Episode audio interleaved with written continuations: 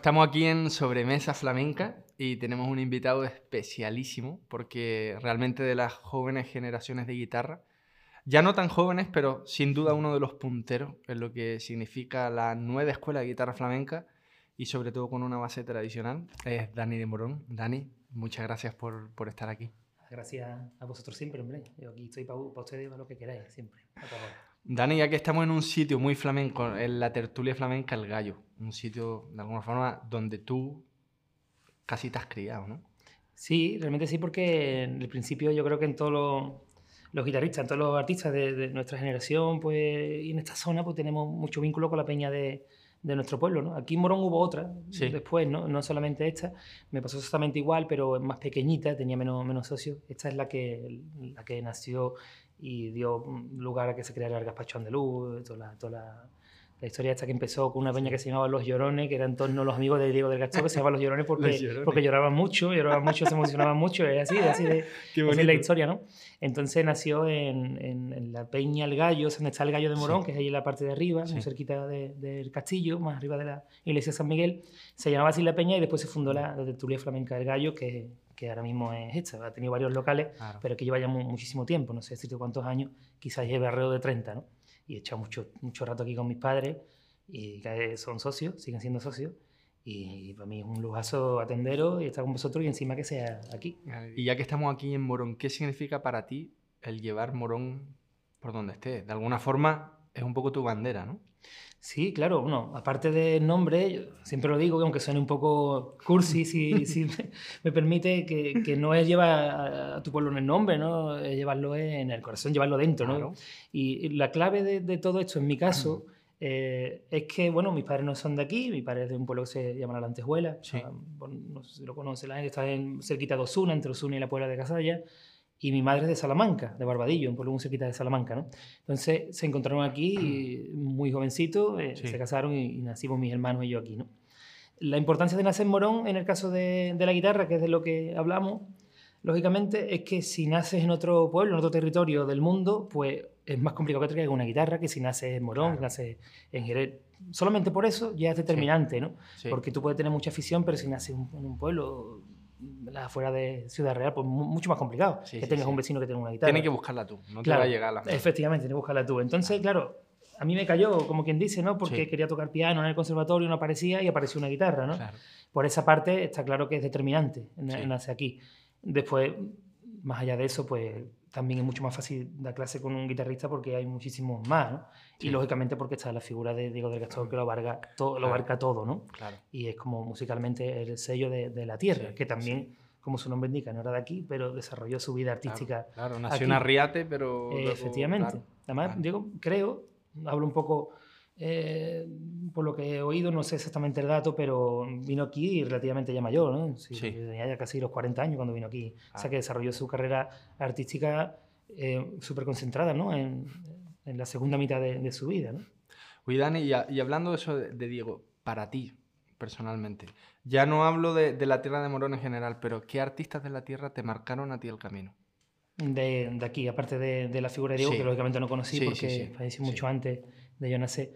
Eh, aquí, bueno, antes hemos comentado una foto de, hay muchísimas de él, ¿no?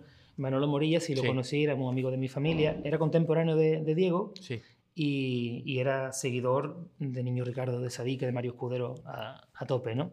Algo que tampoco era muy común en los años, empezó a tocar en el 94, no era, lógicamente no teníamos nada de lo que tenemos hoy y ya era llamativo que tuviera 7 o 8 discos en vinilo de, de, de Niño Ricardo, de Mario Escudero. Y entonces, pues, él bebía de, de, esa fuente, aparte de la de su amigo, Diego del Gasol. Y es determinante por muchas cosas. Primero, porque es amigo de mi familia. Y después, porque a su vez él le dio clases a mucha a muchas personas aquí en Morón que a su vez fueron maestros también, como es otro maestro mío, el primero, Alfonso Clavijo, Paco Delgado Leri, Tito Muñoz, personas que no se han dedicado profesionalmente a la guitarra, pero que, que son, y son y siguen siendo los que dan clases aquí. Guardar la esencia, ¿no? Efectivamente, guardan, pero siempre con el punto de vista de este hombre, ¿no? Siempre con, con Niño Ricardo, sí. Sabicas y Mario Escudero como, como pilares también. Lógicamente lo son de la guitarra, pero si nos ponemos en esa situación de, de un pueblo tan, tan marcado por la personalidad de Diego, es curioso, cuanto menos curioso, ¿no? De que haya un, una persona que encima no se dedica a la guitarra y que, y que sea un gran comunicador Sí. y seguidor. Y, Sí, sí, bueno, y hay pocas cosas grabadas de él, pero es, es tremendo la, la calidad que tenía tocando. Curioso, mira, yo hablando con Rafael Rodríguez, con el cabeza, me, comentó que su influencia principal fue Niño Ricardo también. De hecho, que su maestro había bebido, había incluso sido alumno de Niño Directo, Ricardo. ¿no? Y yo me, yo me esperaba, claro, es verdad que Dieguito de Morón y todo fue muy importante para Rafael. Pero me dio a entender de que lo más importante en su escuela había sido Niño Ricardo. Sí, me, sí, me- me dio mucho que pensar. Yo me di cuenta con el tiempo, ¿no? De, claro, porque cuando yo empecé a ir a la Academia de Matilde de Coral, años después, ¿no? Precisamente Sí. por esta peña en ese escenario, que bailó su hermano el Mimbre, ¿no? Que fue Sí. el primer artista que yo trabajé, el artista grande que yo trabajé. Eh, la coincidencia vino aquí, eh, de la peña, el presidente en ese momento, Eduardo Escalante, se puso en, en contacto con Matilde y empecé a ir allí, ¿no? Y, y, bueno, yo siempre pienso de que cuando llegué allí coincidí con, con un amigo mío tremendo, David Vargas, gran guitarrista, con Fran Cortés, el hijo de Chiquetete. Sí, Si yo no hubiera tenido a este profesor, lógicamente yo hubiera visto esa forma de tocar la guitarra, me hubiera quedado más pillado de lo que me quedé, porque me quedé, ¿no? Cuando empecé a ver Sí, esa sí, forma de tocar sí. la guitarra, yo estaba allí sí, con sí, cuatro farsetas muy, muy, muy buenas, siguen siendo Claro. buenísimas, sí, sí, sí. pero claro, si no conoce simple arpegio doble, para allá, para acá, no, Sí, ya sí, sabemos lo que sí. estamos hablando, te, te queda y hubiera dicho, ¿esto qué es? Esto no es la guitarra que Claro. yo conozco, ¿no? Totalmente. Entonces, eh, a medida que voy avanzando en el tiempo, ¿no? me doy más cuenta de la importancia de haber tenido ese Claro. maestro y esas influencias. Aparte que yo creo que son las, las que hay que meterle a un niño cuando empieza a tocar, Sí, un niño o una niña que empiezan la a tocar la base, guitarra, que claro. hay que por lo menos ponérselo, ¿no? Otra cosa que lo elijan o no lo elijan, sí, pero sí. conocerlo cuanto menos. Oye, Dani, y con las palabras, por ejemplo, guitarrista, músico, artista, ¿con qué te identificas más? Eh, ¿de, de esas tres o...? Sí, de esas tres, de esas tres. No, músico, músico. Músico. Sí, sí, sí, porque a mí lo que me gusta, eh, me gusta, mm, ser artista no me gusta, mm, la guitarra solamente no me gusta, me gusta Sí. la música, se podemos Ah. quedarnos. O sea, ser artista no me gusta, sí me gusta, pero no es lo que me quedo primero, ¿no? Mm, Sí. Me imagino que habrá eh, personas que se peguen a ciertas cosas, eh, habrá quien le empieza a pegar para un balón porque le gusta ser futbolista y lo que acarrea, gana dinero y ser Sí, sí, sí. Pero eso creo que es un planteamiento absurdo. La guitarra más todavía, ¿no? Si te gusta ser guitarrista y que te digan que bien toca, mal, ¿no? Lo que debe de gustarte es la música en sí misma, ¿no? Claro. O sea, que por- antepongo la música a la guitarra. Más, yo conocí la música en otros en otro aspectos antes que el flamenco, Sí. incluso, y antes que la Sí. guitarra flamenca. ¿no? Ya me llamaba la atención de antes, ¿no? Oye, Dani, y háblame un poco del equilibrio entre tradición y tu búsqueda. Porque yo incluso en algunos posts de Instagram y todo, te he mencionado la, la palabra de búsqueda porque se ve que tú mismo te has rebuscado por dentro muchísimo para dentro de esa tradición que tú has vivido contar algo nuevo. Entonces, ¿cómo, cómo funciona en ti ese equilibrio? Es que lo que pasa es que hay una cosa ahí muy personal. El otro día hablaba con el maestro Cañizares, que tuve un encuentro precioso. Sí. Precioso, porque mm, hay mucho cariño ahí, mucha admiración, lógicamente, Sí. pero nunca habíamos podido hablar tanto como el otro día, ¿no? Y me decía una cosa que es uno de las, una de las cosas más bonitas que me, han- que me han podido decir, ¿no? Y no lo digo como, como pedantería ni mucho menos, ¿no? Sí. Pero, ¿sabes? Yo le decía abiertamente de que estaba echando unos piropos que a mí me, me da vergüenza decir, eran muy bonitos, ¿no? Sí. Además de un maestro como Cañizares. Es una que- cosa, claro, pero yo le decía, mira, es que cuando salió el disco de Noche de Manguiluna, eh, cuando salió toda la historia esta, la bulería esa la pajarraca, ¿no? Que está en ese disco, ¿no? El disco Samaruco de Duquende. Es que, si toca hubiera salido serie, hoy, es moderno todavía. Es moderno todavía. No se va a quedar antiguo nunca porque No. no, fue moderno, es como fuera de tiempo, ¿no? Sí, sí, Del Y, planeta claro, Cañizares. y yo ¿no? cogí De- aquello y aquello llegó, si- yo si no me equivoco, en torno al año 2000, ¿no? Ya tenía yo ya el, el picotazo pegado de buscar Sí, sí, cosas, sí. ¿no?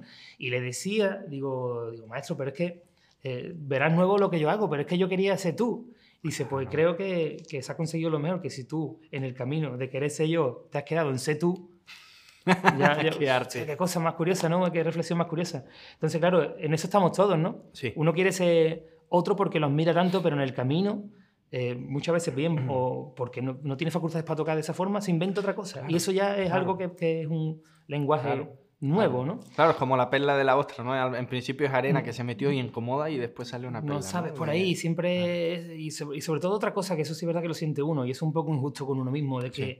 uno quiere tocar mm, no solamente mejor que ayer, sino distinto que ayer, ¿no? Ya. Claro. Quiero tocar distinto todos Eso los es todavía días. un paso más, ¿no? Como- Claro, entonces no es justo tampoco con uno mismo, porque yo nu- nunca he estado feliz tocando una pieza, nunca, nunca en mi vida. He estado feliz tocando cuando he sido capaz de tocar como quería en el momento, ¿no? Sí, eso es. Eso sí, eso me da una felicidad tremenda, ¿no? Y te hace estar muy vivo, pero por otra parte te crea una exigencia que, que es tremenda, ¿no? Sí. y también no tener miedo a, ningún fallo técnico porque te la estás jugando, ¿no? Sabemos cómo hay que tocar para no, para no tener esa mijita que roza. Pero yo creo que cuando te roza una cuerda o tienes ahí cualquier historia, si estás vivo y estás viviendo en el momento ese mm, concentradísimo, lo que viene después va a ser mejor siempre que, que, lo que hubiera pasado si no hubiera fallado. Por lo menos prefiero pensar eso porque me hace más feliz eso, ¿no? Pero claro, sería también bonito conformarse y decir, mira, he puesto tres o cuatro conciertos, voy a intentar hacerlo muy bien, pero voy a ceñirme a una pieza tal cual y la voy a disfrutar me, gusta cambiar las cosas. Ahí quería entrar en un tema, Dani, que a mí me da la sensación, lo mismo me equivoco, pero creo que no. Quería preguntarte un poco por tu forma de estudiar, si tienes alguna rutina, porque me pasa mucho al ver, por ejemplo, vídeos tuyos, que en el directo me da la sensación de que entras casi como en un trance, como que te montas ahí en, un, en una ola y eso va fluyendo. Y eso lo consigue muy, muy poca gente. Y creo que en parte se consigue poco porque muchas veces somos como esclavos de la misma técnica, de la misma rutina. Y no sé si tú en tu cotidianidad, incluso en casa solo, vas buscando ese, ese punto de conexión como de mm, tirarme a la seguirilla e intentar fluir, o en la soledad intentar fluir, y en la bulería. Sí. Porque yo creo que ha alcanzado un punto, eso es como de, como de mantra, ¿no? Como que vas jugando con variaciones, no sé qué, y de pronto ni te das cuenta, han pasado 5 o 6 minutos y tú sí, qué viaje, ¿no? Sí, bueno, eh, yo creo que uno toca en directo como estudia, ¿no? Si no se estudia así, no. De ahí el peligro de que cuando se estudia de una manera muy cerrada, después las composiciones te suenan a estudio, ¿no? Sí. Muchas veces, ¿no? Hablo así porque nos pasa a todos, ¿no? Sí, sí, sí. Hay temporadas que nos pasan a todos. También, digo, algo falla, ¿no? Entonces, eh, creo que cuando uno ve estudiar a un guitarrista que admira es una decisión total, porque claro, lo que está uno haciendo es lo que no le sale, ¿no? Entonces, claro. yo no me voy a poner nunca a tocar las piezas tal como las tengo, porque eso sé que las tengo, sé que, que, las voy a poder hacer a mínimo que me encuentre bien. Estudia uno lo que no le sale. O sea, puede ser lo más tonto del mundo, ¿no? Realmente, ¿no? Pegarte eh, una hora a ratos, ¿no? Nunca tan seguido porque te, colapsa, ¿no? Me refiero a la primer ya físico, ¿no? Buscando eh, un remate de un trémulo para que los últimos acordes vayan buscando el efecto, ¿no? Un efecto, ¿no? Y, y, transformar ese pasaje minúsculo de 5 segundos en un estudio que dura una hora, ¿no? Nunca hacer estudios de los que ya existen. Eso nunca, nunca me ha servido a mí. Sí, sí, imagino por compañeros que le sirvan, ¿no? Entonces, transformar estudios que son, digo, decepcionantes para que te pueda escuchar porque dice, ¿qué está haciendo? Si es que, es que no da una, es que no engancha una, por eso, porque es lo que te cuesta más trabajo del mundo lo que, lo que, me, pongo, lo que me pongo a hacer, para después tener esa libertad. Sí, sí, sí. Si no, yo creo que no, no asocio yo a estudiar a hacer uno todo lo que uno sabe muchas veces. Claro, es, es, que se te ve tocando, por eso quería preguntarte Ese factor riesgo, yo creo que si no se estudia de esa forma o con esa mentalidad, creo que no se puede asumir, porque la guitarra ya lo sabemos, tú mejor que yo todavía, que, te iba a explicar de lo difícil que es, ya lo que es el instrumento, sentírtelo agradable, cuanto menos agradable, ¿no? Sí. Ese pinchazo, esa sensación de que no conoces ni tu propia guitarra. Y por lo menos la sensación de que, yo qué sé, que la energía no se estanque aquí. Claro, claro. Porque claro, tú dices, vale, hasta puede sonar la nota bien, pero no estoy conectado. No estás conectado, efectivamente. Claro. Eso es tremendo. Entonces es una sensación de vértigo que cuando uno la, la busca y la lleva al extremo, si no, que no me encuentro bien hoy, pues voy a inventarme ahora un camino aquí y pasa muchas veces. Por eso muchas veces ves ahí una, una pieza nueva y es porque pesado y luego digo, por aquí no va la cosa hoy bien, hoy no va bien eso. No, sé por qué, no sabemos por qué, pero te inventas otra historia allí que, para inventártela y poder caminar y que tenga un sentido, hay que estudiar de esa forma. Si no, no, no creo que se pueda. Pero mira, me alegro que se capte eso, ¿no? Porque muchas veces... Sí, sí, sí, se capta, es, es, muy tangible y yo creo que no, no solamente te lo puedo contar yo como guitarrista, yo creo que cualquier aficionado ya lo intuye, ¿no? aunque no puedan quizás verbalizarlo, pero, pero se nota. Y eso tú lo ves en, en, los músicos en general, yo qué sé, guitarrista como Yamandu Costa, ¿no? Vaya. Y tú lo escuchas y, es como... Pero claro, él mismo dice que yo rutina, no, yo toco, pero es que para mí componer o tocar una pieza, todo es estudiar. El tiempo con la guitarra es estudiar, aunque sea... Y sin guitarra. Y sin, guitarra, y, y, yo qué sé, es que... Y es verdad, luego, luego la conexión entre tocar, o sea, si, no tú mismo vas creando como un muro, ¿no? O sea, si separas mucho el estudiar del tocar, es como, ahora va a tocar, pero hay una brecha que tú dices, vale, claro, tengo que romper ese... He tenido un capítulo precisamente, bueno, a todos nos han pasado cosas, cuanto menos extrañas, tiempo que hemos estado encerrados, ¿no? O sea, claro, ¿no? A mí lo que me ha pasado es eso, por ejemplo, que me puse, de, bueno, ahora que tengo tiempo, porque no tengo nunca, en vez de estudiar en esa línea, esa línea que, que, lo que te hace es de si tengo un concierto paso mañana, con este repertorio voy a estudiar en este punto, pero estás siempre con la tensión de que tienes que tocar, ¿no? Al pasar eso y decir, bueno, Ya cuando las dos primeras semanas nos dieron que íbamos para cuatro, ya hacía pensar que eso iba más largo, ¿no? Sí. Y me puse a estudiar así. A, a hacer estudios ya que no tienen nada que ver con lo que yo he tocado nunca. Sí. Y a lo mejor cogía, digo, "Bueno, voy a sacar una pieza de, de- de- eso, me voy a sacar solo, solo de Nelson Veras, un guitarrista Sí. brasileño que me alucina. Otro mundo distinto eh, en cuanto a todo, ¿no? Porque una, una de, la- de las personas esas que, que uno ve que dice, esto no, esto no es normal, que sea Sí, una sí, guitarra sí. igual que la nuestra, que se pueda sacar de eso, ¿no? Venga, voy a hacer todo esto. Y cuando salí de esto, yo digo, es no- normal que no me encuentre bien del todo porque nos falta escenario, nos falta todo, pero lo que me faltaba era eso, tocar como toco. O sea, buscarme, intentar claro. sacar 100% de eso. Crecer como músico. Claro, y todo lo que uno estudia de otro lado, sea una, una pieza de Bach o un solo de Sí. Nelson Vera, aplicarlo a tiempo real a lo que uno hace, ¿no? Eso es Claro, lo que me faltaba. Entonces hay un choque que yo digo, esto es tremendo, porque es que ahora mismo tengo que recuperar lo que, lo que falta aquí, ¿no? Sí, que es sí, ponerle tu, tu Sí, cosa, ¿no? A la sí, sí, guitarra, sí. ¿no? Esa conexión que tú, a la que tú hacías referencia. Oye, Dani, te iba a preguntar algo bastante concreto ahora. Eh, porque de dos cosas que me llaman mucho la atención en tu toque, dentro de la propuesta que estás haciendo, eh, me gustaría que me cites referentes musicales, ¿vale? En tu concepto armónico y luego que me hables de algunos referentes en tu concepto rítmico, porque son, Ujú. creo, do- dos cosas súper presentes, ¿no? Eh, y el color armónico que estás desarrollando es, es bastante personal. O sea, si, si en un principio eh, podía entrar dentro de la vanguardia de la guitarra, pero ahora ya está casi en un punto... eh, no es que se vaya a ir ya casi a la tonalidad porque se mantiene dentro del flamenco, pero todo el tema cuartal, el tema de acordes muy abiertos, Ujú. ¿algún músico te hizo como un clic que tú dijeras, "A- aquí, aquí voy a beber? Hay o, más que un o músico voy a robar esto para llevarlo al Claro, flamenco. te entiendo. Yo- eso de una forma casi inconsciente lo que, lo que me lleva a eso es que, me, que, me, que quería ser pianista, ¿no? Y en verdad, Sí. en el fondo, sigo queriendo, queriéndolo ser, ¿no? Sí. Entonces, es la apertura esa Tiene que, mucho sentido. Sí. que tenía, que, que hecho uno de menos en la guitarra, ¿no? Sí, El poder... Mm. Efectivamente, efectivamente. ¿De qué forma se transpone, eh, se transposiciona, mejor dicho, un acorde para que se parezca al acorde que pone este pianista, ¿no? Claro. Entonces escuchado, no sé, por irnos a pianistas contemporáneos que me alucinan, ¿no? Sí. Eh, Robert Glasper, Brad Meldau, vamos con, quedando con esos dos, ¿no? Sí, sí, sí. O Gonzalo Rubalcaba, ¿no? Sí. Y, y ve a lo mejor cómo acompaña a Gonzalo Rubalcaba o, o Herbie Hancock a un, Sí, sí, a un cantante, una cantante, como o, improvisa en... o una cantante, o ya aplicándolo algo más parecido a- al concepto de, la, de, la- de la guitarra, ¿no? Como yo me lo ponía. Digo, ¿de qué forma acompaña? ¿De qué forma ponen un acorde con tres notas? Y de momento el siguiente es abierto, ¿no? Esa cosa, ¿no? Entonces, muchas veces eh, eh, es más impresionante lo que pasa con la guitarra cuando cierra un acorde que cuando lo abre, ¿no? Sí. O sea, pones uno muy abierto, pero a, Sí. a continuación lo que hace es poner una, una tensión fortísima con un acorde que, que es una segunda Sí. y crea una tensión encima de una voz, ¿no? Claro. Y dices, qué cosa más curiosa, ¿no? Hace, un hace dos siglos mataban a la gente por, una, por, un, por un intervalo de segunda, ¿no? Los quemaban. Yo O el tritono, ¿no? yo- el yo intervalo le- infernal. yo, le- yo leí claro. eso y ahora resulta de que una de las cosas que Sí. más te gustan, pues es a lo Mm. mejor la seguirilla de Isidro que interpretó Enrique Morente o, Sí. o Duquende, Sí, y el- la primera nota de la salida de la voz se acompaña con un acorde de eso, ¿no? Claro. O sea, dices, qué cosa, ¿no? Que cómo se crean eso- ese tipo de tensiones, ¿no? Y todo buscando una cosa que es muy curiosa, es que en el fondo tocando flamenco, para que tenga identidad, tienes que terminar en los, mi- los mismos acordes, sea por donde sea, ¿no? Sí, sí, sí. Da igual que toques en modo mayor, en modo frígido. Sí, sí, sí. O sea, todo es como tensiones, tensiones armónicas y rítmicas para caer en eso. Pero todo es esa historia, ¿no? De que estudio casi siempre más a pianistas que Mira. no más, porque bueno, está uno enamorado de la guitarra y eso es a tope, ¿no? Sí, sí, sí. Pero esa obsesión por, por la apertura armónica viene de, de ahí.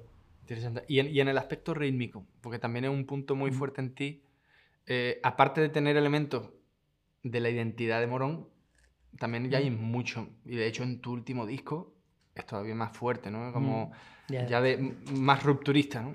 Y, y, y ahí que también como jazzistas eh, o Mm, mismos eh, músicos del flamenco que hayan... En ese aspecto, realmente, eh, no sé decirte porque no me he fijado en nadie concretamente, porque si me pongo a mirar, lo que pasa es que hay una cosa que llama mucho la atención, Sí. de que eh, lo de cuando uno empieza a tocar para bailar, y yo me doy cuenta, o sea, me doy cuenta, bueno, se van dando cuenta muchísimo, ¿no? Pero Sí. de que si está acompañando y porque siempre que uno mete la mano, taca, taca, taca, siempre no- nunca tiene como dinámica, ¿no?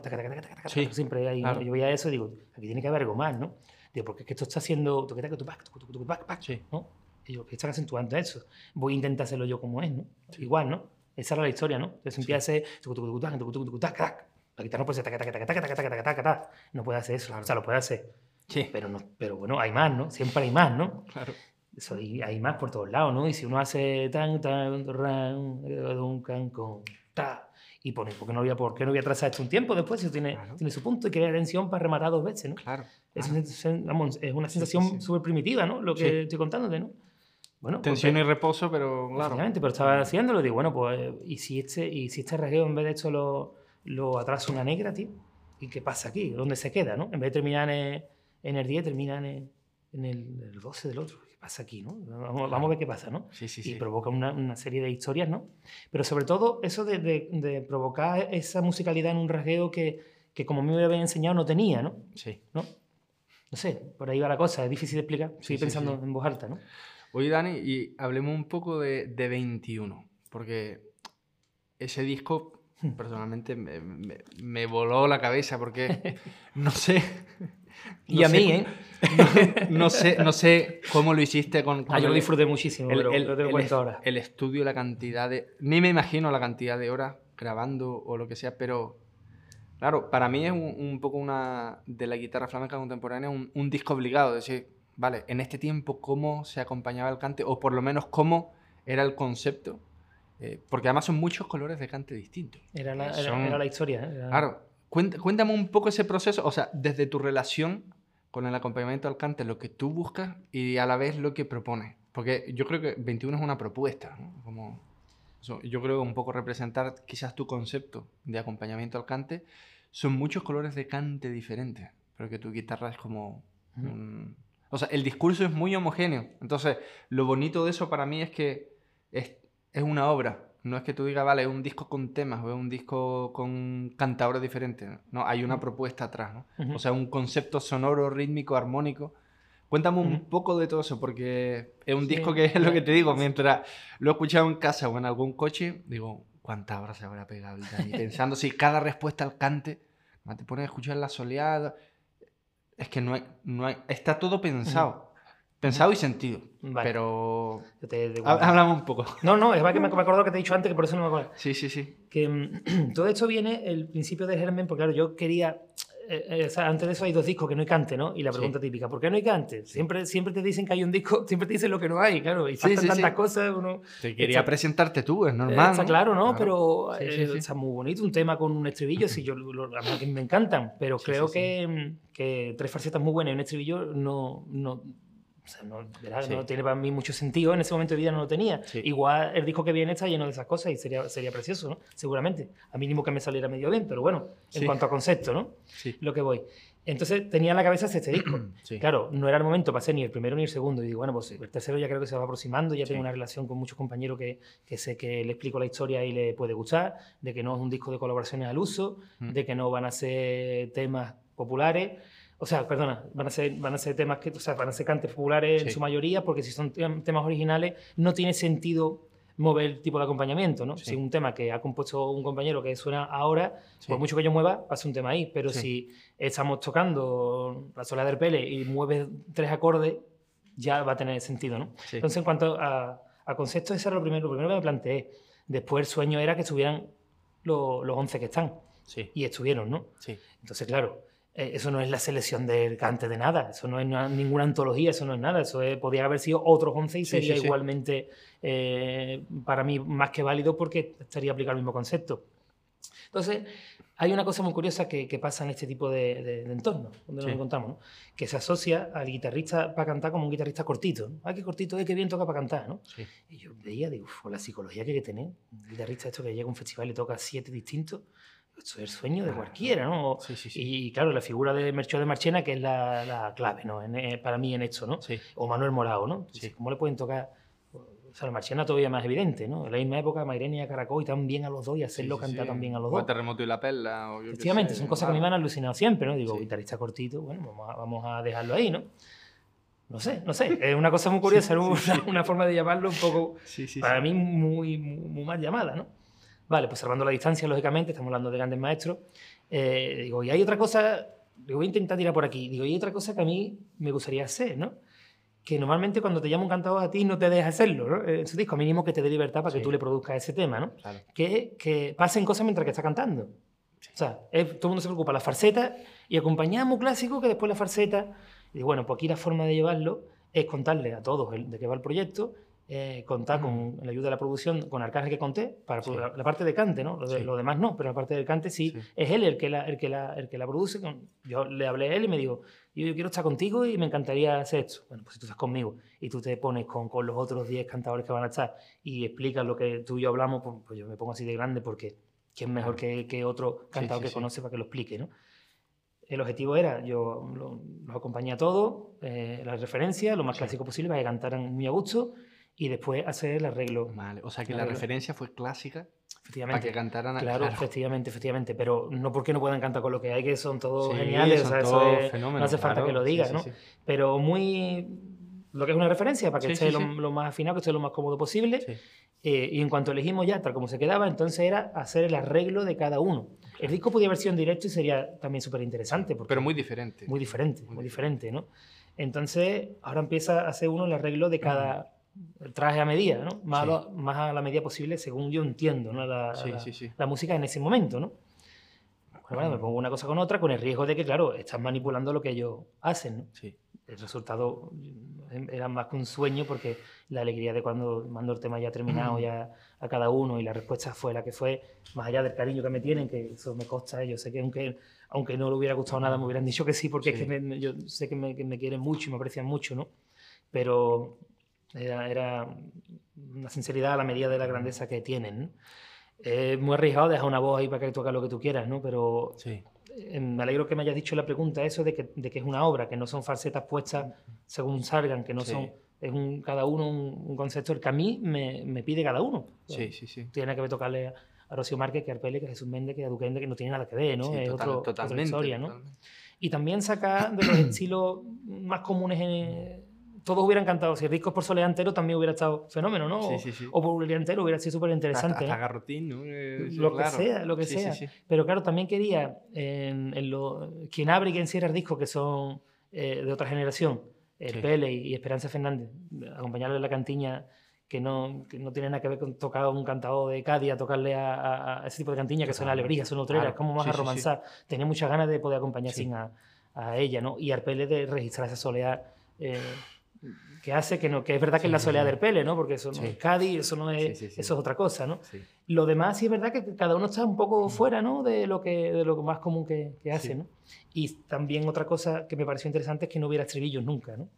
Y si hay algo parecido a estribillos que lo canten ellos mismos, ¿no? Que no hubiera coro, para, para, sacarlo de ese punto de que me encanta, pero no era, no era yo, yo, me imagino que quizá habrá sido un disco eh, que de pronto algún aficionado purista le haga un poco ahí de... Uf, pero... ¿Qué lo que pasa? ¿No sabes por qué no, no, creo que no pasa nada de eso? Porque están cantando súper clásico. Entonces, cuando, cuando una persona esa, no, ¿sabe? No, lo está molestando. Qué bien toca para cantar que no molesta, ¿no? Otra vez volvemos a esas palabras que, yo he escuchado aquí de chico y digo, ¿eso qué es? ¿Cómo, no? Pero si no hay que molestarlo, lo que hay que motivarlo.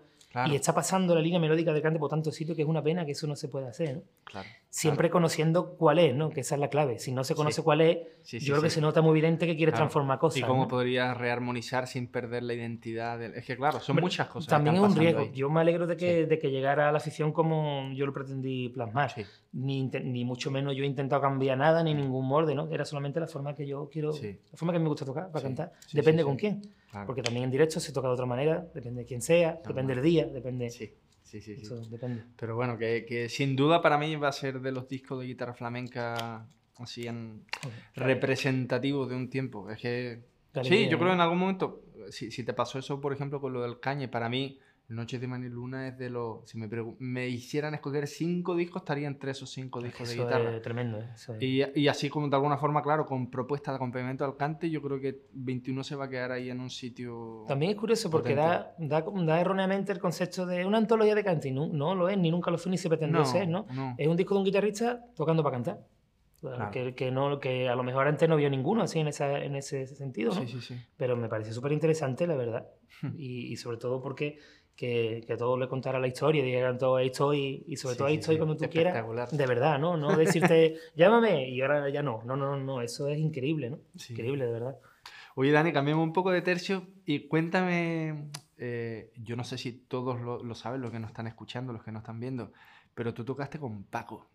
y cuando te llamó Paco, ¿tú la viste venir? O fue de momento que... Yo no vive ni nada y, porque... te, y te llamó él. Cu- Cuéntame un poco esa historia. La, porque- la historia está porque eso, claro, eh, yo me acuerdo de haber escuchado a compañeros decir, Paco, me han puesto, estoy en la lista de Paco que me va a llamar, ¿no? Me va- Paco me va a llamar, Paco, esas tipo de cosas, ¿no? Y yo que a- Sí. me va a llamar Paco en la vida, si, si yo soy, si no- el mejor ni del patio del colegio tocando, como quien dice, ¿no? No dicen, O tal vez por un concepto tan distinto al de él, ¿no? Como... Es más Sí, sencillo, bueno. más sencillo. A mí me gusta qui- quitarle misterio a las cosas porque Sí, las cosas no son tan misteriosas. Eso se puede contar de muchas maneras. Yo estaba un día y Paco me vio y alucinó y me dijo, te voy a llamar. Eso, todo, eso es mentira, eso se podía Sí. contar, pero eso es una mentira terrible Sí, sí, para sí. el flamenco, ¿no? Sí, Y yo creo que está lleno, por desgracia, de ese tipo de cosas, ¿no? Sí. De, lógicamente, cuando alguien te llama es porque tú le gustas. sí. Pero eso es tan sencillo como te voy a contar ahora, que además lo he contado pocas veces y así ya se queda registrado para la historia, ¿no? Eh, en ese momento Sí. eh, era cuando, cuando Paco volvió, volvió, hizo cositas buenas Sí. y, y estaba lógicamente el gran productor Javier Limón ahí, ¿no? Sí. Entonces en ese momento, casi paralelamente, no sé si casi coinciden en la fecha, eh, salió el álbum de Mi Niña Lola de Concha Huica. Sí. Entonces eh, Javier Limón me llamó para hacer ese disco en directo con, con Concha, ¿no? Sí. Ella ya era una artista internacional, pero trabajaba más en España, eso, varios conciertos en España hicimos, y en, ese, en esa formación estaba Piraña o, o Ramón Porrina, Sí. estaba La Impere, estaba, después estaban otros dos músicos, Kiki Ferrer y Iván, Iván Melón Lewis, grandísimo pianista. Sí. La cuestión es que eh, Círculo era muy similar a, Claro. a- a- a los músicos que estaban con Paco, sí, el productor de Paco, o sea, eso ya lo cambia todo bastante, ¿no? Entonces, eh, pasa el tiempo, estamos con, con una obra de, de Antonio Canales que se llamaba Carmen Carmela, que hacíamos Guadiana, José Valencia después, Sí. Herminia y, y Luqui Losada, y estuvimos en el Albeni 30 días seguidos. Y decían lo típico, meterte mío, Paco ha venido a vernos, ¿no? Eso Sí, es otra sí, cosa sí. muy típica, ¿no? Para darte susto, ¿no? Y yo estaba tan fuera de todas esas cosas, no me daba susto porque como lo veía todo, digo, esto es siempre lo mismo. Pues resulta que fue, ¿no? Entonces, en ese momento, Sí. él está produciendo el disco Latana. Eh, Eso fue en el año, no sé decirte exactamente, pero 2002, 2003 Sí. por ahí más o menos, ¿no? Y el Morao había hecho el disco de No hay quinto malo de Niña Pastori. Sí. O sea, le estoy quitando todo el misterio de la cosa porque estoy explicando tal como es, ¿no? Sí, sí, sí. Entonces el Morao, el Diego, pues tenía, le coincidía muchas fechas a la hora de hacer directo. Y Paco me llamó para hacer el directo con ella, junto con José Carlos Gómez, ¿no? Sí. Entonces, pues nada, ya está, ya hay un vínculo ahí, ya hay algo, ¿no? Sí. Entonces, va pasando el tiempo, yo entré a tocar con Concha Huica porque Niño José le no podía, y a su vez, cuando Niño José le grabó el disco de, de Paz, de los temas de Sí. Bill Evans, Sí. pues faltaba, tocaron, creo que fue en Estambul. Sí. Eh, me consta que José, le, cenando, le comenta a Paco, faltó estos conciertos porque no puedo ir. Primero era en Cádiz, precisamente, en la plaza de la Catedral, ¿no? Sí, sí, sí. En 2007, 18 de mayo, de, de- de mayo, de abril, de mayo. Además, me he puesto en duda ahora, tengo que, tengo mirarlo. Entonces, pues nada, se habla en la mesa, ¿quién puede venir? Oye, por Dani, estoy, ay, por Dani, vamos a llamar a Dani. Ya está, así de sencillo. Qué O sea, hay como acercamientos muy... O sea, lo de Paco ahí fue una llamada porque, bueno, ¿Y te llamó Paco? Ahí me llamo Paco, pero no le cogí el teléfono, porque estaba yo con, con- con un compañero aquí en Morón, Sí. que había venido había mirado, a montar un repertorio, Sí. era un domingo, y el número me salía oculto, porque estaban fuera de España en ese momento, ¿verdad? Claro. Que esas cosas suelen pasar más, más común de lo que, Sí. de lo que parece, ¿no? Que tiene un número oculto y no lo Sí. cogía. Y después sí me llamó un número varias veces, un 619, Sí. que me acuerdo perfecto de cómo empezaba, tampoco lo cogí porque estaba, estaba liado, que estaba tomando algo. con él. Y después me llamó otro número, un 615, ¿no? Después, Sí, ¿no? sí, sí. Y lo cogí, digo, ¿qué pasa? Mira que soy José L. José L no tenía confianza conmigo para gastarme la broma. Oye, que estaban llamando Paco. Eso, Claro. no, eso tam- tampoco era una... Digo, que te está llamando y no da contigo. Y me contó eso, lo de Turquía, que me pasa esto, que Sí. te ha llamado y no da contigo, que te va a llamar mañana. Y me llamó él, pero él, él, no la oficina. Sí, sí. Entonces, pues nada, pues, ¿quieres venir o no? Querer ir. Aunque por dentro dice tú no. Pero bueno, yo pensaba Claro. también, un pensamiento también que te hace mucho, mucho bien en la vida, ¿no? Que dice, si alguien cuenta contigo, tú tienes que sentirte capaz de esas cosas, porque lo peor que puede pasar eh, es que se dañe tu amor propio. Claro. No te va a matar Ya nadie. Eh, los comentarios no hacen daño, el amor propio de uno, ¿no? Sí, sí, sí. pero todo lo contrario, Paco te hacía sentir bien y sabía tus limitaciones, ya aunque, aunque fueran mayores o menores, sabía que la limitación era tremenda, porque sentarte al lado de él no era Sí. fácil. Entonces te quedaste ahí en lo de Paco, claro. Ya te llamó y, y, claro, esto fue unos meses antes, ¿no? Del, del primer Sí, concierto. eso sería como enero, febrero, más o menos, Sí. tres o cuatro meses, y me mandó un, un CD, el Niño Cele, Sí. eh, súper lento, con, con el, el clic, la claqueta en un, Sí. en un lado, volcado entero a la panorámica, a la izquierda, y la, y la guitarra que era así a la derecha. Estuve estudiándomelo, Paco me llamaba de vez en cuando, ¿cómo va eso? no? Súper curioso, ¿no? También súper natural todo, ¿no?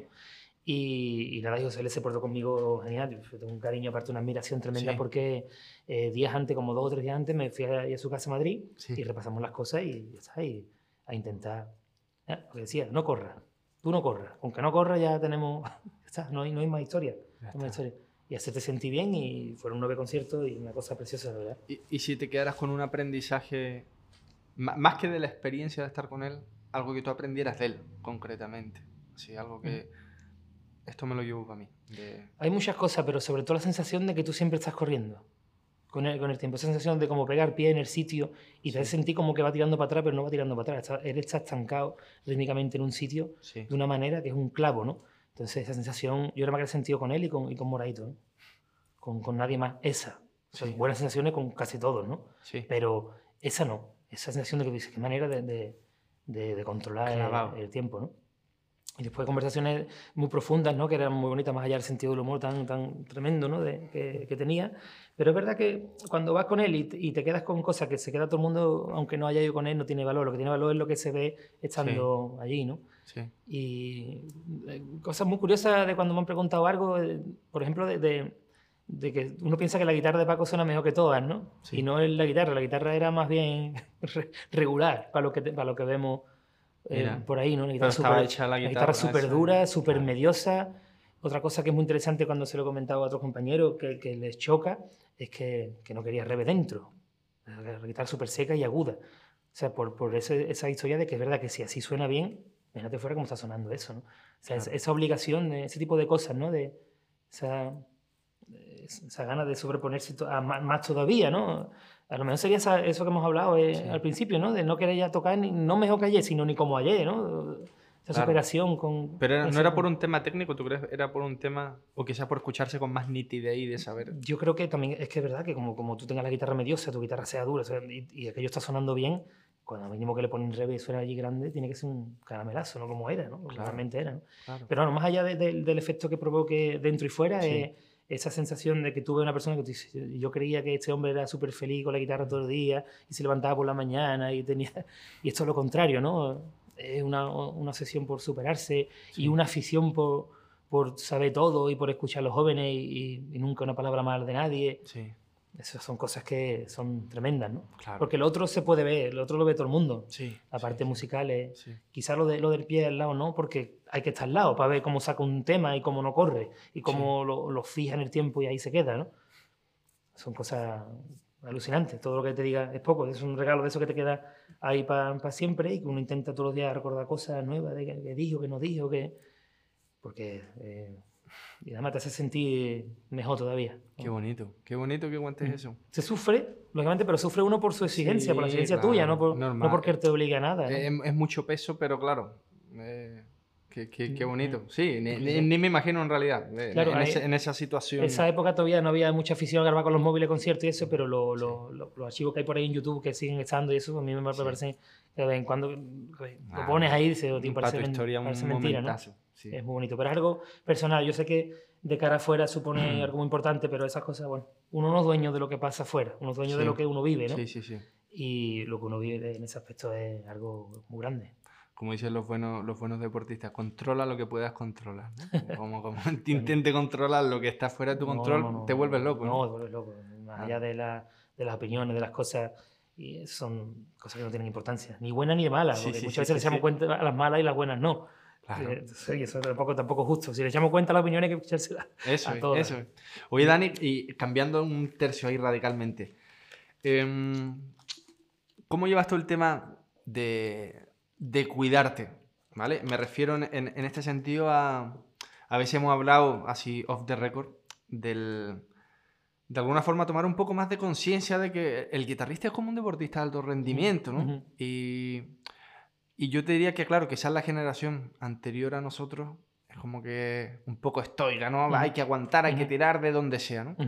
Pero yo creo que ese, ese, paradigma hay que cambiarlo un poquito y tomarlo como, bueno, el primer instrumento es tu cuerpo, ¿no? ¿Tú, tú tienes alguna forma, o, bien sea ejercicio, o en tu forma, en tu cotidianidad con la guitarra, o el, yo aprendí mucho de estas cosas. Es verdad que en cuanto a mentalidad hay que quedarse con eso, ¿no? que hay que tirar con todo y demás. Lo que pasa, claro, que lógicamente eh, la exigencia es tremenda. ¿no? Yo no dudo de la exigencia en otras épocas, ¿no? pero, pero ahora mismo es, es enorme. ¿Por qué? Porque Sí. tiene, no solamente tener 20.000 repertorios de, con los compañeros que uno va, sino tus proyectos solo, que hay que estudiar un montón de horas.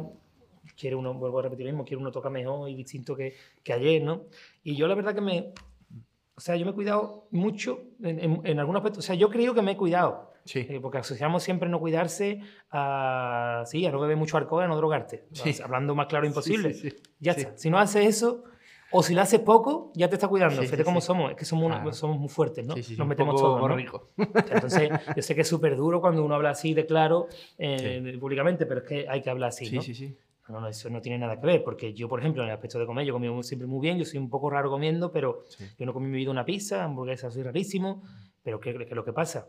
Aceituna ni hablar. Tú ni hablas, ya de aceituna ni hablamos, pero bueno, eso no es un alimento que haga falta, ¿no? Entonces, claro, que lo que pasa que yo consideraba eh, cuidarme cuando estaba de viaje mm, comiendo solamente una vez al día en un McDonald's, ya no, ya no cenaba. Y cuando venía a mi casa, consideraba cuidarme comerme dos platos de puchero con dos platos de pringar. O sea, el concepto Sí. de cuidarse, y tú dices, vale, sí, que no bebes alcohol. Bueno, pero, pero eso no tiene nada que ver, eso es... Entonces, claro, aparece todo eso y uno cuando tiene 20 años lo digiere todo perfectamente, no hay problema ninguno. Claro. Pero cuando va subiendo, eh, yo sabía que los kilos que iba cogiendo con el tiempo, sabía que tenía que perderlos.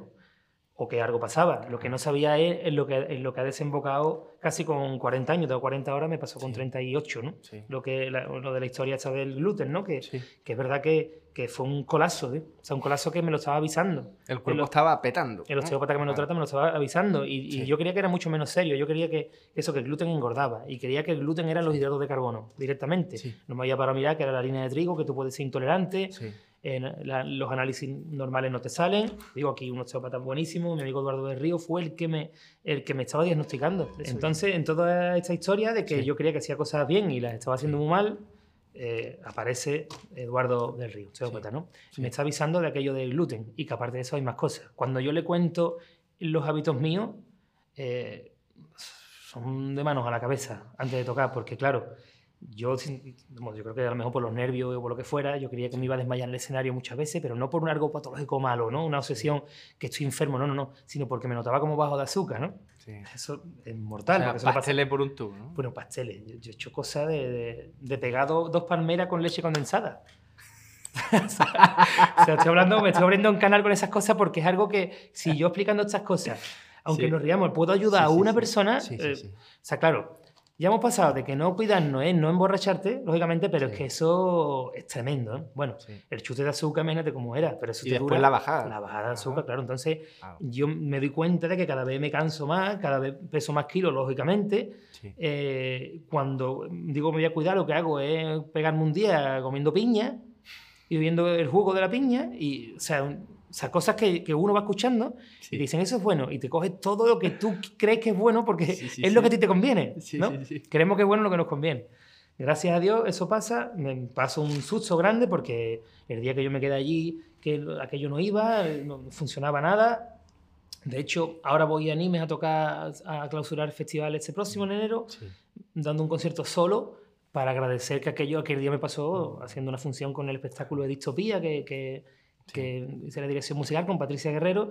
Pasó aquello, o sea, tenerte que bajar de un escenario súper duro y sobre todo por eso, Claro, ¿no? como traumático. Yo no creía Eh, que era aquello, pero estando Sí. en urgencia allí, con haciéndome pruebas de todos colores, de todos los colores, inclu- incluso un escáner cerebral para Sí. descartar un coágulo, o sea, cosas súper graves. Sí, sí, sí. Hablo con este osteópata y me dice, tranquilo, Dani, que te van a hacer de todo, descártalo todo. Pero esto es esto, o sea, tu Sí. organismo ha petado. Y cuando me manipula, me toca, o sea, era como inflamado de una manera impresionante. Sí. Lógicamente me tomo aquello en serio y, y cambiar el hábito total, ¿no? Eso a comer normal, lo que hay que hacer, ¿no? Moderar las cantidades. La sorpresa, ¿cuál es? No que se me vayan 17 kilos en cuatro meses.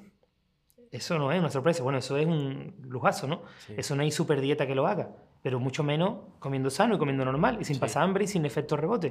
Porque has Claro. cambiado un hábito de tu vida Sí, ya para siempre, ¿no? No solamente eso, porque la- el, el- ahí el objetivo era en 6-8 meses desintoxicar el cuerpo de, del, del gluten Sí. lo máximo posible para ver Sí. después si había algo más, ¿no? Sí. Bueno, eso pasa cuando yo me di cuenta que empiezo a dormir mejor, empiezo, lógicamente tengo mucha más fuerza, lógicamente tengo más ganas de estudiar, Más ganas- claridad, más ganas de todo. Cuando pasa este tiempo, ya entonces hay que meterle un poquito de gluten al cuerpo porque si no te vuelves celíaco, que es otro problema gravísimo, ¿no? Y nosotros que viajamos tanto, Claro. por las circunstancias de nuestro trabajo, no, No podemos, tenemos que tener cuidado, ojalá no eso, pero bueno, el que lo sea, también hay muchas cosas, por suerte, ahora que, que, podemos comer, ¿no? Entonces, el cambio es radical en todo, pero en todo. Pero solamente con eso de dormir mejor, de ser capaz de estar 8 o 10 horas con la guitarra, no cansarme, ante un tormento, un tormento. O sea, esos mareos tan malos que yo tenía, esos sudores fríos como con fiebre que tenía, pues todo era por la alimentación, todo. Qué, qué bonito que estés eh, compartiendo esto. Y además, otra cosa que dice, bueno, es que ya, ¿y tu vida cuál es? A mí me gusta mucho la cerveza y la hay sin gluten y de vez en cuando, una vez a la semana, pues si me tomo dos o tres, bueno, tomo así, ¿no? O sea, que no es que, bueno, si no pudiera, tampoco lo haría, porque está ahí por encima algo que, que la gente se le olvida, que lo que hay que intentar está bien, ¿no? Y muchas veces, vuelvo a repetir lo mismo, sí, no tomas alcohol ni, ni ningún tipo de sustancia, pero come cuatro días a la semana en, en el McDonald's. No es que no haya que ir al McDonald's, que está muy bien, pero en, nuestras edades, en nuestro trabajo, hay que tener mucho cuidado con eso, porque un guitarrista no, no, ha pasado nunca por eso, y es igual. Y tú ves que cuando tiene ya una edad, van para abajo, para abajo, y yo creo que eso tiene mucho que ver con eso. Sí, sí, sí. Y, y, pasa mucho, por, por, ejemplo, no sé si tú lo notas que en el mundo clásico, por ejemplo, hay muchos instrumentistas con 80 años tocando un nivel altísimo. En el flamenco ya se acercan los 50 y baja muchísimo. Estoy seguro que... Y tú dices, ¿qué, ¿qué, es lo que, ¿qué es lo que ha pasado aquí? Como, claro, seguramente los hábitos no acompañan el nivel de rendimiento que tú quieres dar. Claro, claro, pero a mí me resultaba súper chocante eso de que he dicho muchas veces hoy la palabra súper yo no la he dicho en mi vida. Súper, la estoy diciendo un montón. No sé por qué. la estoy diciendo un montón y además es que no tengo a nadie en mi alrededor que hable así. No, no sé por qué. Se me ha pegado hoy, hoy me ha dado por ahí será para exagerar las cosas que estamos hablando tan fuerte. ¿no? Sí, sí, sí. Entonces, claro, eh, vuelvo a repetir lo mismo. Yo no, no consideraba que eso era malo. Yo, o sea, como que yo nunca he, he percibido o he tenido, he tenido la sensación de que yo comía porque tenía hambre, pero no he comido nunca como que me, que, me hace falta cierta gasolina para tocar, ¿no? Cuando esto pasa, el hábito mío de los dulces y toda esa barbaridad que he hecho, que la he hecho mucho de menos, no te voy a engañar, porque estaba, estaba buenísimo. Eso, eso ah, está bueno, pero... Eso, esos de pasteles estaban bueno, pero ya, ya lo he hecho todo, ¿no? ya no ya, A ver, de vez en cuando me como uno, pero ya muy, muy tarde en tarde, ¿no? Sí, sí, sí. Entonces pasa y me entero de que comerse un huevo duro antes de tocar un concierto es lo mejor del mundo porque es proteína limpia que va directa, ¿no? O lo que suele hacer, porque son más. Sí es complejo encontrar un huevo duro en cualquier lado, ¿no? A no ser que vaya con, huevo, con tu tape No, no, pero, pero ahora el chute de potasio, te come un plátano y te come tres o cuatro nueces Y, y, no es algo psicosomático que uno se lo cree, ¿no? Es que es verdad, que lo no, pero, ¿no? Tú ves a Nadal, lo ves no sé qué, meterlo un, dos bocados de plátano. no lo ve con un bollicao, ¿no? claro, lógicamente, ¿no? Eso es, es, algo muy normal, pero que lo ve uno sí, sí, de lejos. Las cosas, ya te digo, me gusta quitarle el misterio a todo, pero lo explico bien porque también es verdad que cuando me pasó eso ah, hubo también cierta crueldad en cuanto a cosas porque cuando un compañero se va de un escenario no es para que la dice nadie de mala manera y si así por eso no, no, se puede reducir. Se va del escenario porque se ha emborrachado el día siguiente, o sea, el día antes. Eso, eso es una, una, barbaridad como un templo porque tenemos cuidado de esas cosas. ¿Y cómo se quita? Pues explicándolo, explicándolo lo que pasó. Que yo se lo he explicado ciento y la madre esto, ¿eh? porque veo, veo muchos amigos nuestros que, que le pasa.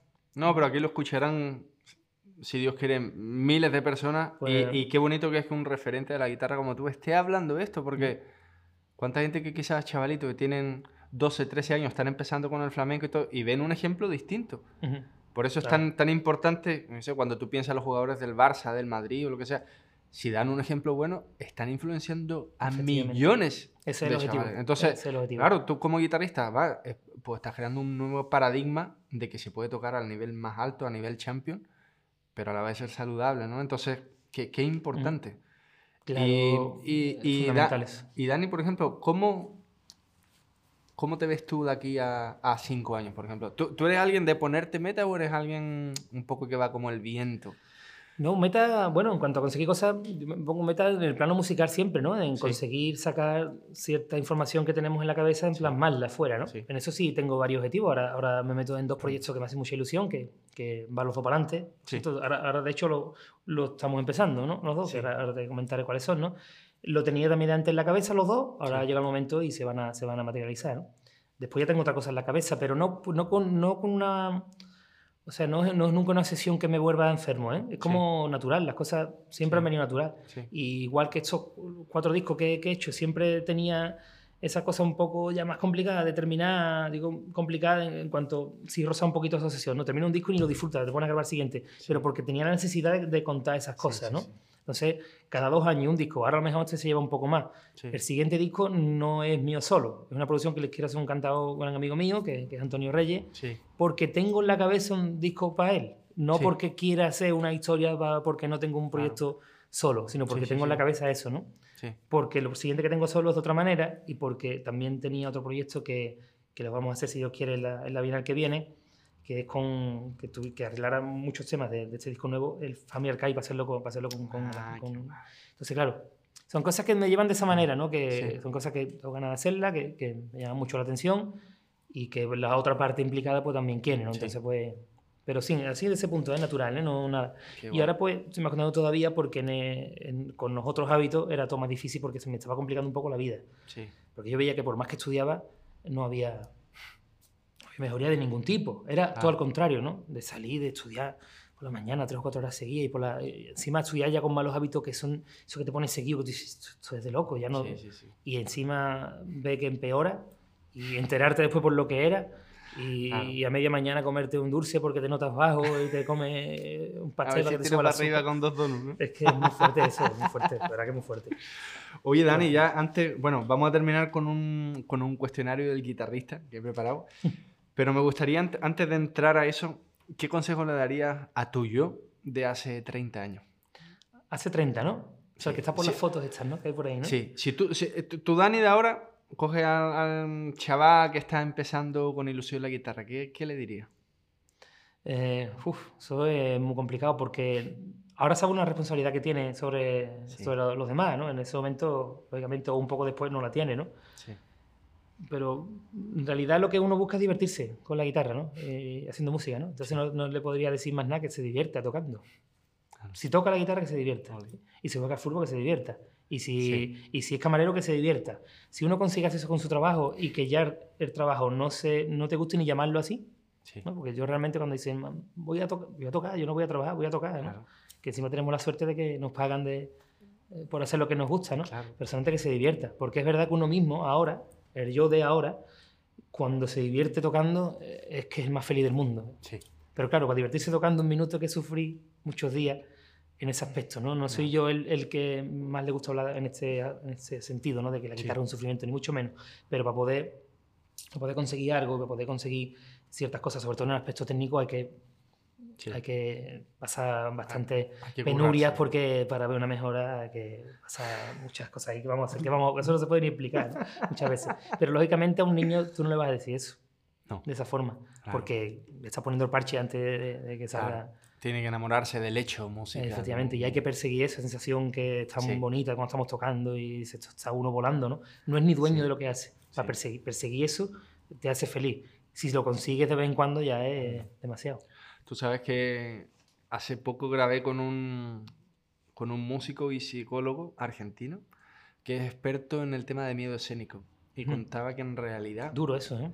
Que en realidad cuando el músico era maduro, el propósito era, cuando hablan de tocar para ti mismo, no decía, ni siquiera es tocar para ti mismo, es tocar para ese niño que se enamoró de la música por primera vez. Vaya. Decía, qué bonito. ¿eh?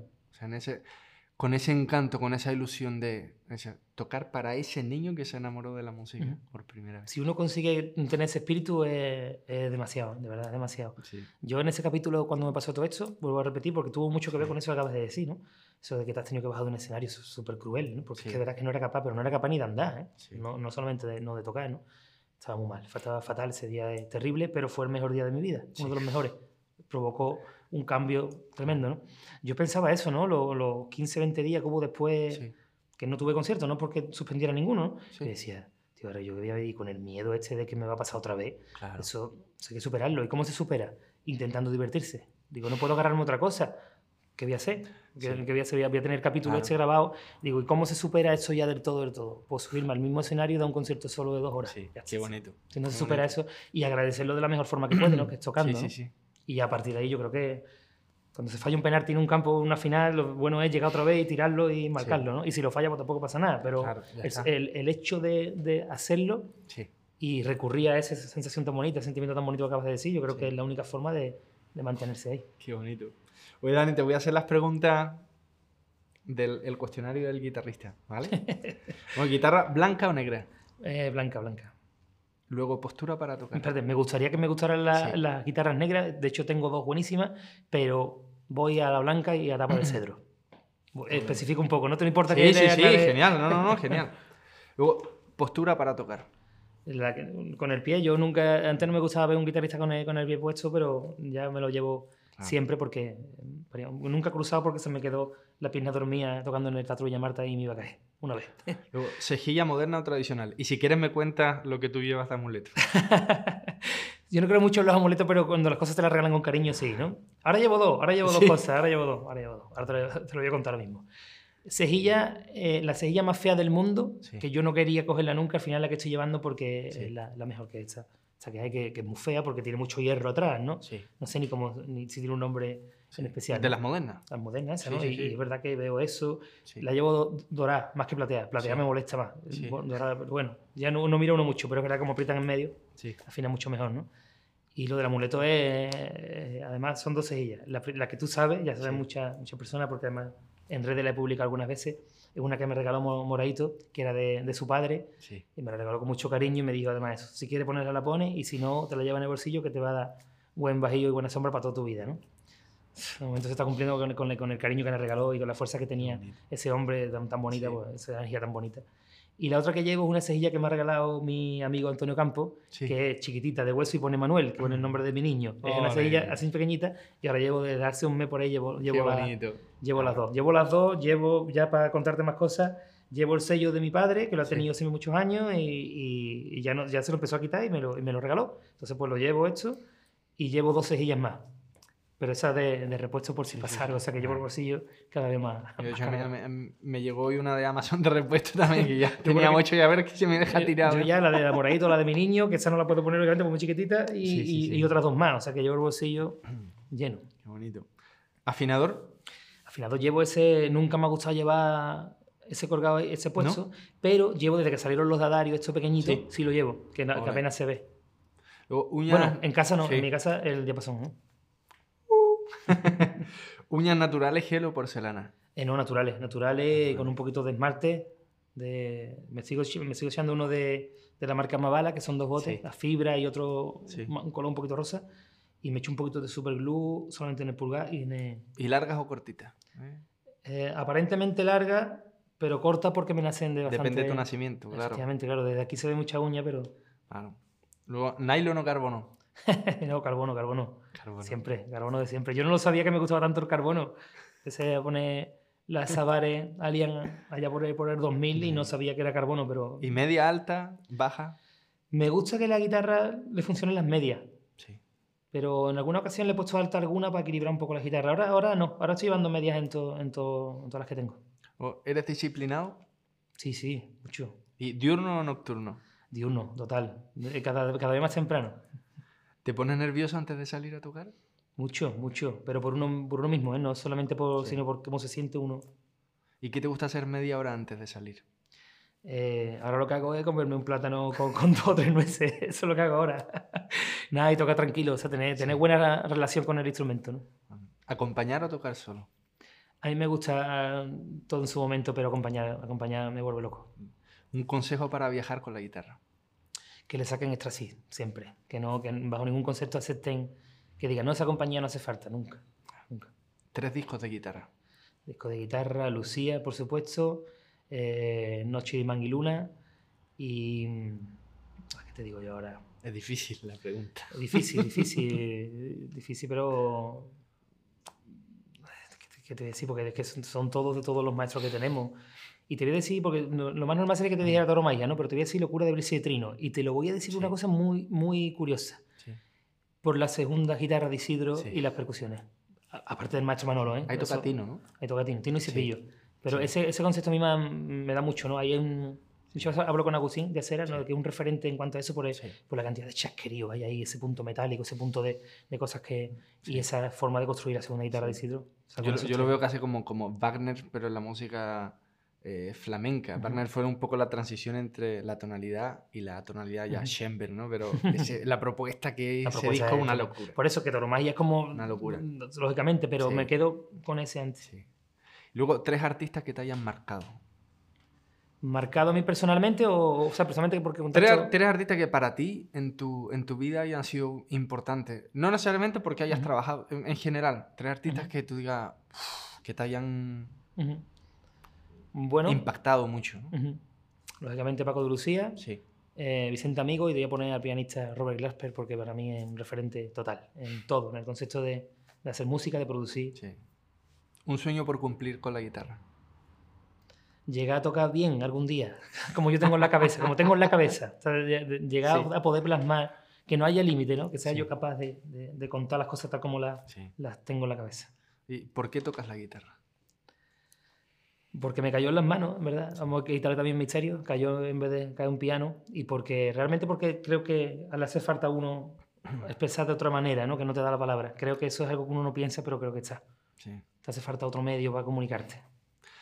Y por último, ¿cuál es tu misión? ¿Qué te gustaría aportar al mundo? De hecho, junto con esta pregunta voy a meter una que no te había hecho y tenía apuntada que si tú, cuando ya seas muy viejito ¿no? y, mires tu camino andado, ¿te gustaría más ser recordado por un guitarrista de flamenco o por alguien del linaje de la escuela de Morón?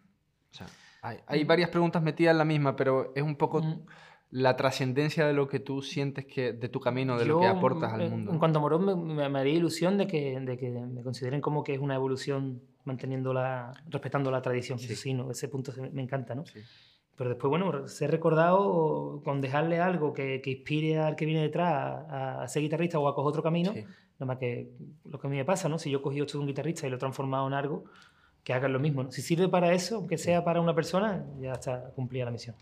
Oye, Dani, muchas gracias. He hecho un ratito muy a gusto. Me deja con ganas de hablar siempre, ¿no? Ese tipo de conversaciones, ¿no? Deja sí, sí, pero son conversaciones necesarias. Eh, me encanta que haya hablado de muchas cosas, incluso personales, pero que, que, lo que tú dices, si aportan, si afectan positivamente, uno nunca sabe quién, quién nos va a estar escuchando, quién nos va a estar viendo. Y y es importante entre, compañeros y que en el flamenco se empiecen a hablar algunas cosas. Y... El misterio ese hay que quitarlo en muchos aspectos, ¿no? Porque hace mucho daño. Digo, lo que no se puede explicar para mí no sirve. Todo se puede explicar y todo tiene un porqué. Y si a las cosas personales uno le quita el misterio y hace ver al que venga detrás que las cosas se pueden conseguir, mejor todavía. Porque si no siempre estamos en lo mismo y eso lo hemos vivido, nuestra generación lo ha vivido. Sí, esa frase como esto es muy difícil, esto es de nosotros, esas son cosas que son muy antiguas. Sí se han quedado antiguas, entonces lo tenemos que quitarla de medio y, y, esto no es ni de nosotros ni de nada. Yo, me encantaría que hubiera muchos maestros de, de, todo el mundo porque no tiene sentido que haya grandes pianistas clásicos, grandes guitarristas de cualquier país y, y, y, para tocar bien la guitarra ya que nace en Morón o Jerez. Eso es muy absurdo, ¿no? Eso no tiene...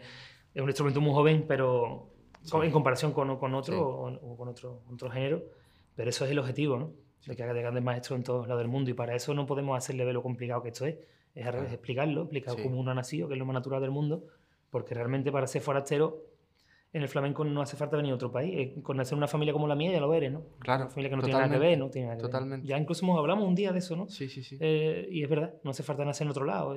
Yo nací aquí, nací en Sevilla, pero vivo ahí, aquí a, a siete o ocho calles, y sin embargo, pues yo vi el flamenco como de fuera porque nadie me lo hizo ver de dentro hasta que aparecieron los que aparecieron. Claro, has sido un buscador, ¿eh? tú mismo te has, buscado y estás transitando tu camino. Así que Dani, bueno, te deseo todas las bendiciones éxito en tu camino. Te agradezco otra vez de, darte un hueco en tu agenda que no paras de trabajar. y eso. Muchas gracias. Muchas gracias. Y, mucho éxito en todos tus proyectos. Muchas gracias, maestro. Igualmente.